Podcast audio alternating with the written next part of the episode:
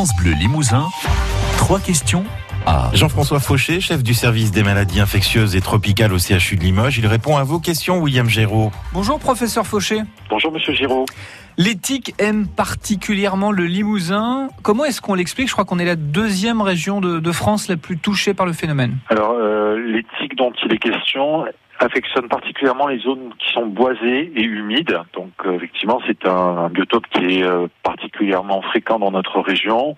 L'éthique aime bien aussi les herbes hautes. hein. donc euh, il n'y a pas exclusivement euh, euh, les expositions en forêt qui peuvent être à risque. Les expositions qui vont être à risque sont des expositions à la fois de loisirs, promenade en forêt, jardinage, entretien de propriété, et puis aussi des expositions professionnelles.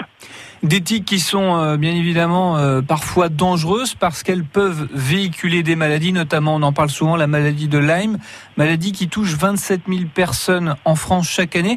Est-ce qu'on sait combien d'ailleurs euh, en Limousin sont concernés Alors, il faut savoir qu'il n'y a pas de déclaration obligatoire de cette maladie, donc on n'a pas une comptabilité euh, extrêmement précise, euh, mais disons que à travers les, les informations qu'on reçoit euh, qui sont médiatisées par l'Institut de, de veille sanitaire, on peut estimer peut-être c'est quelque chose qui est de l'ordre très schématiquement euh, d'un cas pour 1000 habitants et par an, donc ce qui ferait en Limousin peut-être entre 500 et, et 1000 cas par an de, de borréliose de Lyme. Quels sont les symptômes qui doivent alerter?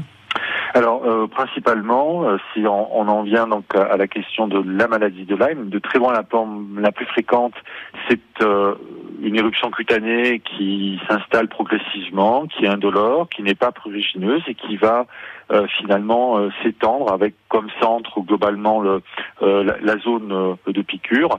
Mais euh, il faut savoir aussi que bien souvent ces, ces piqûres de tiques elles passent inaperçues et donc euh, finalement la personne va se rendre compte qu'elle a une tache rouge qui va s'étendre, faire progressivement plus euh, de 5 cm de diamètre, sans pour autant avoir euh, observé de tiques en son centre. pour, pour résumer, c'est une maladie qui n'a pas de conséquences directes sur les organes vitaux des patients.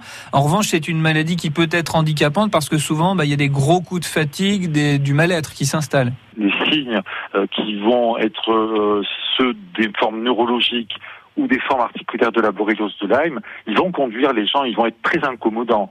Quand on a un genou qui gonfle, euh, quand on a une paralysie faciale, euh, quand on a des douleurs qui ressemblent à des douleurs de zona et qu'elles ne passent pas avec les antalgiques, de toute manière, on va finir par consulter.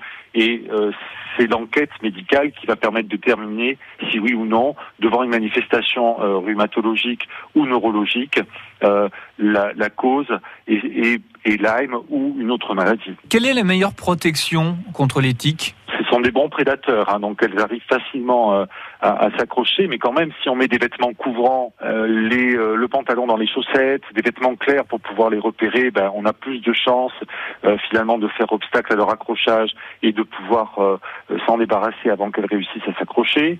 L'autre type de prévention, ce sont les répulsifs qu'on va trouver assez facilement en pharmacie, qui eux aussi ont une efficacité répulsive vis-à-vis. Euh, et puis, euh, ce qui est crucial, après s'être exposé, après être euh, revenu de, euh, bah, du travail pour les gens qui travaillent en milieu forestier ou euh, pour la plupart des gens qui vont en, milieu forestier dans le cadre de, loisirs, euh, en revenant de son de sa promenade, euh, eh bien, euh, s'inspecter.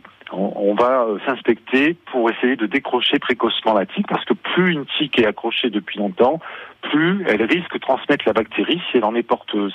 Merci professeur Jean-François Fauché. Je rappelle que vous êtes chef du service des maladies infectieuses au CHU de Limoges. Bonne journée. Bonne journée. Au revoir, monsieur. Écoutez trois questions à sur francebleu.fr. France Bleu.